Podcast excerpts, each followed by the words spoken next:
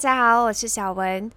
在过去的三天啊，我都处在一种郁郁寡欢的心情，就没有办法专心。就连平时啊那些能让我快乐的运动、甜品啊，都没有办法让我快乐的笑起来。所以这都是因为我近期呃遇到了一个小小的挫折。那经过我三天的调整呢，目前我其实是终于重新的拾回这个动力，感觉也比较好多了。那我觉得这其实会是一个很好的教材。所以今天我在这里呢，就想要跟大家分享我这一次的心路历程，就是在遇到挫折之后啊，我是怎么应对的，还有我整个做检讨的这个思路。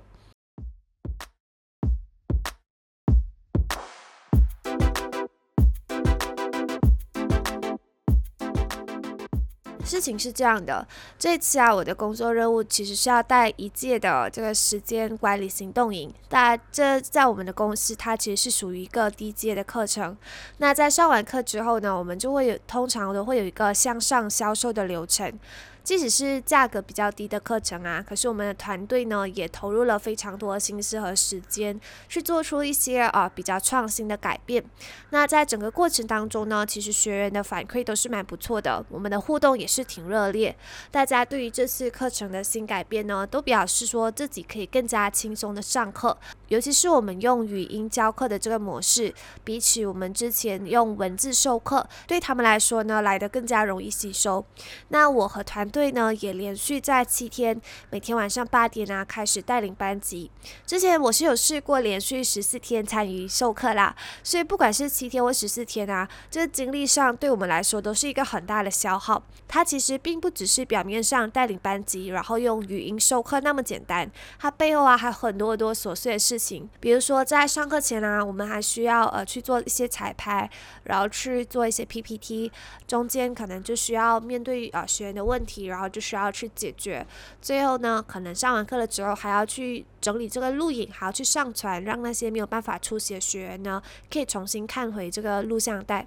然而啊，在经过这些繁琐又耗力的流程之后呢，推出高阶课当天啊，销量并却不怎么好，甚至是出乎我意料的差劲啊。那这点其实很大程度的影响了我的心情，因为它其实和我起初预期的有非常非常大落差。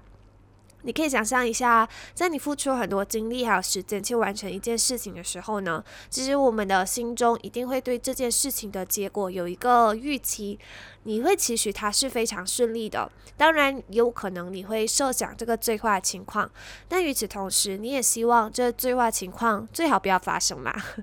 我实际上我其实有想过，如果效果不如预期的话，我要怎么去应对，要怎么去处理。可是我千想万想啊，都想不到这最坏情况竟然是我完全没有想过的，它是超出我预料之外的，所以这一点对我来说是。对啊，有蛮大的一个严重的打击，因此啊，我在过去的三天呢，基本其实都在重新的调整自己的心态，做出一些行动。那我就把整个事情的前因后果，我就分成了三个部分，就分别是我意识到问题出现前兆，然后我反思的过程，还有这个调整心态之后我的想法。那先说说前兆好了，在开始我低估了销量这个挫折，它会带给我的影响，甚至我没有设想过它的出现，所以我是蛮防不胜防的。一直到我星期一工作的时候，我就发现我自己没有办法专注，并且我会莫名的感觉到很低落，所以啊，我就去找了一些方法来补救，就尝试补救我这样的心情，希望可以恢复到原本的这个状态。比如说，我就有去吃一些甜品，然后我又买一些可爱的小蛋糕、好吃的冰淇淋。可是我享用完这些之后呢，它并没有带给我一个啊像以前一样的那种快乐，就我觉得还是不那么开心。所以我那时候就觉得哦，事情有一点严重了，我需要给自己放一天的假，然后我需要把我的思绪从工作当中拉开来，就是我需要有一天是完全不碰工作的，然后这样我也不会一直在待在这个家，然后烦恼工作的事情。所以呢，我就在星期二那一天呢，我就去找了我最疼爱我的婆婆，因为其实我很喜欢，我很喜欢跟她相处。然后呢，我觉得在她的身边，我感觉到有一种安全感，所以我就企图啊，希望可以从这个家庭关系当中呢，找到归属感，得到这种爱与支持。那事实证明呢，我去找她这一件事情呢，其实有让我的心情变得更加好。我虽然那时候我遇到他，就我找他的时候呢，我是没有对他倾诉我自己当前遇到问题啦，我只是很简单的，我抽出了一天的时间陪伴他。我就带他去逛街喝下午茶，这其实是我第一次带他去逛街喝下午茶，然后他也感到很意外，就很快乐。然后他就给我分享了很多故事，从他年轻到老啊，发生了一些小小趣事。然后有的故事我是听了上百次了，可是有的呢，我是第一次听，所以也算是有一个新的收获。那在那一天，就星期二那天呢，我跟我婆婆玩了一整天，回到家后呢，我就瞬间感觉到更有动力了。比起我前几天一直在家工作，尤其是上个星期就。啊，就是一直在工作状态，然后从早到晚呢，我就是在担忧这销量这件事情，所以呢，我就一直从早到晚都想着同一件事情。这样的情况比起来呢，我就这一次我有空出一个白天的时间去转移我的注意力，然后清空一下我脑袋，然后清空一下之后呢，我再回来思考这件事情，我就感觉哇，瞬间明朗了很多。于是我在回家之后啊，就写了一篇心情日记。我发现啊，我自己之所以会难过，一方面是我的成果没有达到预期嘛，然后我的自信心就有点被 被摧毁的感觉；另一方面呢，是我感觉我自己自认为的这个努力啊，都付诸流水了。那在之前我有负面情绪的时候呢，其实我都没有经过这样的思考的，所以我会很习惯性的去逃避，用坏情绪向啊身边的人宣泄，或者是我一直让自己沦陷在这样的情绪当中，这其实会造成心理越来越不健康，因为这些没有被重视的情绪呢，它也会慢慢累积。如果处理不当的话，其实会陷入一种抑郁或者是痛苦当中，就好像一堆垃圾。如果你在一个角落当中啊，你一直丢垃圾，就时不时的把那个垃圾丢在那边，然后你没有去处理它，那当那个垃圾越累积越多的时候，它就会开始发臭。如果碰到如果有下雨的话，然后那个雨水就会堆积嘛，这垃圾堆还可能变成蚊子那些啊昆虫的繁衍的温床，那可能还会造成一些衍生的问题，比如骨头。热症啊等等，那我们没有被正视的这些负面情绪呢，跟这些垃圾的道理是一样的。如果它本来可能就只是一个。不开心的情绪而已。可是如果你没有去呃正视它，然后它就会慢慢慢慢的累积，越来越多的时候呢，它可能衍生成衍生出一些你无法解决的很大的一个啊问题或者是病。这一年来，我就有学会去正视我这些情绪，我就尝试要跟他们和平的相处。我这些处理方法就是我会先觉察我当下遇到的这个感受是什么，是失望掺杂着愤怒或伤心吗？还是自卑加？杂着羞辱。那在以往，其实我就只知道哦，我是不快乐，我不开心，我不爽。可是我就没有分析说，诶，这些感觉到底是什么？现在呢，我就会学习去分析，然后去感受每一个情绪，再慢慢的找到他们的源头。因为其实每一次的负面情绪啊，它并不只是单单的一个愤怒而已，它可能愤怒当中还会带有一点的其他的元素。所以，比如说这一次我感受到的就是失望，然后不自信。以及有一点的困惑，还有无助，那这四个元素加起来，就促使我一直没有动力，然后不想要做新的东西，不想要做其他的东西，因为有这种失望、不自信的啊感觉，它就让我对自己的能力产生了质疑。我就觉得我一定是不够好，然后我没有能力，才会造成这样的结果。然后困惑和无助啊，就是说，因为我即使我知道了自己不够好，可是我还找不到要怎么改的方法，或是呃具体来说，到底是哪里出错了，然后我要怎么做才可以改善这个局面，所以我就感觉到很困惑，我不知道怎么做。因为在整个课程交流过程当中啊，互动其实是蛮热烈的，所以我就对这个销售业绩呢有一定的期待。结果在真正的销售业绩啊出成绩的时候呢，我就发现诶。这啊销量不如我预期，所以我就不是很快乐。在觉察我自己正在体验的情绪之后呢，我就进入第二个环节，我就称作为是理清事实。像我前面有说啊，我觉得互动很热烈，理所应当啊，会带来好的业绩。那互动热烈这件事情啊，它其实是很主观的。我自己作为带领者，我必须是处于这个亢奋激情的状态嘛。所以站在我的角度呢，只要有人回应我，我就会是觉得是热烈的。可是站在学员的角度，真的是如此吗？所以我们在理清事实的一个关键，就是要先区隔我们的情绪，用数据来做佐证，因为数据是最不会说谎的，也是最客观的。那从数据来看，我们整个课程有将近三百九十位学员参与，加入小群组的只有接近两百个人，也就是说，有一百九十位学员啊是处于潜水的状态，没有主动的去加入小群组。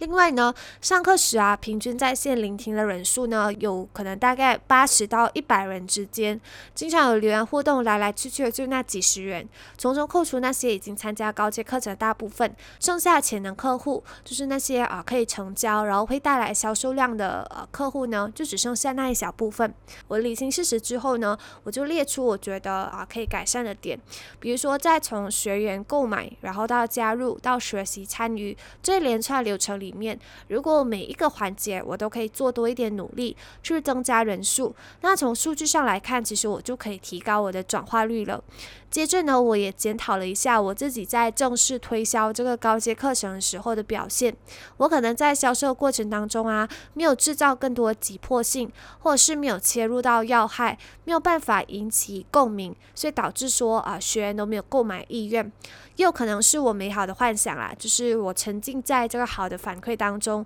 没有去获取坏的反馈。那些潜水的学员不积极交流，还有不购买的学员呢，就成为了沉默证人。我们。也无从得知他们真正的感想，所以前面我说的都是个人的部分。我在自己意识到情绪不佳之后呢，我就去觉察，然后接着我就去尝试理清整个事实的来龙去脉。再到后面啊，我列出我可以改善的点，但我一个人的认知确实有限，于是呢，我也在第二天的时候就举行了一次的复盘会议。就召集这些带领课程的整个团队呢，去各自分享自己的感受，还有他们看到的事情。然后这个其实我觉得它是有帮助我们去调换角度。不只是站在自己的立场上去看待一个事情，还可以站在别的立场上面去看啊这个事情的不一样的角度。接着呢，我们也集思广益，就是一起讨论改善的方案，把注意力呢集中在要怎么改善的这个点上面。那这个其实哦，我在做检讨会议的时候呢，我就发现，诶，其实呃每个人的角度真的是不一样，诶，就是虽然同一件事情是发生了，可是每个人的感受都不一样，每个人看到可以改善的点也会不一样。所以我觉得这个复盘会议真的是蛮不错的，因为在遇到挫折当下，我们的自我对话是很重要啦。虽然，可是如果我们只是局限在这个自我对话阶段而已呢，会很容易陷入反刍或者是自责，英文就叫 ruminating。那我们就会不断的去想，去钻牛角尖，会形成一个很负面的循环。所以我一开始我就是因为自太多自我对话了，然后太多反问，就自己问自己，啊，为什么会这样？所以我就不小心陷入这种 ruminating 的这个循环里面。也幸好啊，这个状况只维持了两天左右。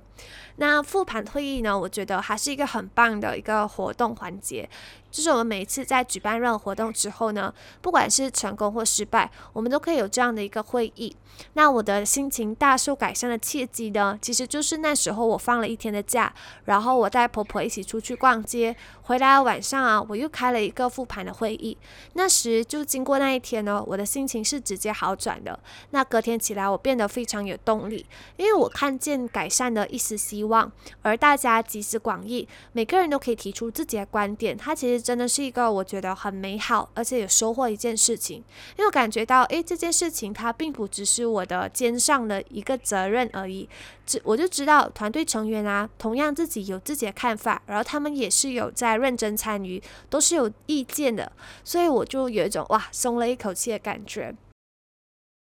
恰巧在销量成绩的第一天呢，就公司就有一个会议，我就有开口表达说，我对这次的销量就对自己感到特别失望。这样的表达呢，我就换来了团队的帮忙和扶持，还有互相安抚。因为我觉得有的时候啊。呃，在一个团队当中，你不一定要把全部的责任扛在自己的身上，你要勇敢的去表达你的感受和想法，并且呢，适当的去求助，这样你才可以让其他人知道要怎么去协助你。说到这里啊，我觉得值得庆幸的是呢，我自己有一个非常互助有爱的团队。因为这件事情啊，我其实还蛮自责的，但也因为这次挫折，我深刻体会到团队支持的力量。像是在最后一天，我企图挽回销量的时候呢，有两个同事陪着我一起炒氛围，一边抬出主意要怎么去引导整个话题的方向。还有的同事啊，特地来私信鼓励我，告诉我这并不是完全是我责任，是大家团队的共同责任，就希望我不要自责这样子。那这些行为举动其实真的让我觉得非常的温暖，因为虽然呃我们大家都是远程工作的。在线下见面相处的时间呢，真的不是很多，有的甚至我一次面都没有见过。可是就是在平日交接过程当中啊，就有培养一定的默契，也有一定的这个感情。我是有感情啦，我不知道他们有没有。所以呃，好，那这节 podcast 呢就到这里。其实这一节 podcast 是挺不一样的，可是我在这整个制作过程当中呢，就多了一个机会去思考。是蛮乐在其中的啦，同时我也希望我自己在面对挫折这流程呢，可以帮助到你。所以我自己呢，会从觉察情绪开始，然后让自己放一个小假，好好的休息，去转移我的注意力，再来回头看这件事情，我才会看到不一样的角度。接着呢，我也会做这个人的检讨，自己去想想看有什么改善的计划，再跟团队一起复盘，决定下一步要怎么走。自从我读了《原则》那一本书之后呢，我就觉得生活中不管做什么事情，你都一定要有自己的一个流程，然后一套准则。所以面对挫折呢，更加需要这样子。当你有一套面对啊挫折的这个流程之后呢，其实你就不太会陷入负面情绪的漩涡当中。就算陷入了，也会比较容易的拉自己上来。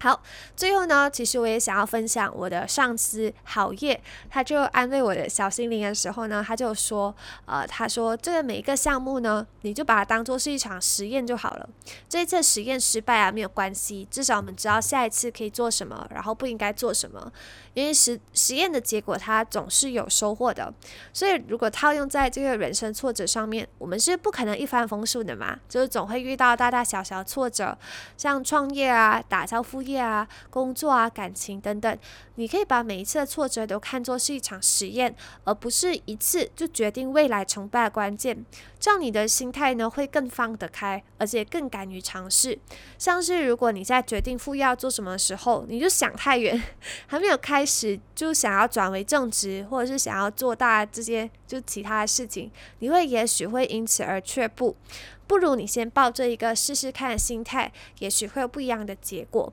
然后在遇到挫折时候呢，更应该如此。就是你要知道，失败了是没关系的，你只要拍拍手，然后当做实验失败，总结一下，然后做一个复盘，下次再来实验第二次，总有一次呢是肯定会成功的嘛。好，这么一说呢，其实我现在感觉是更好了。希望今天的 podcast 呢，可以带给你一些能量。就如同我在录制当下呢，我是有重新拾回能量一样，所以谢谢你们的聆听。那希望你们有一个美好的星期，我们下一期再见，拜拜。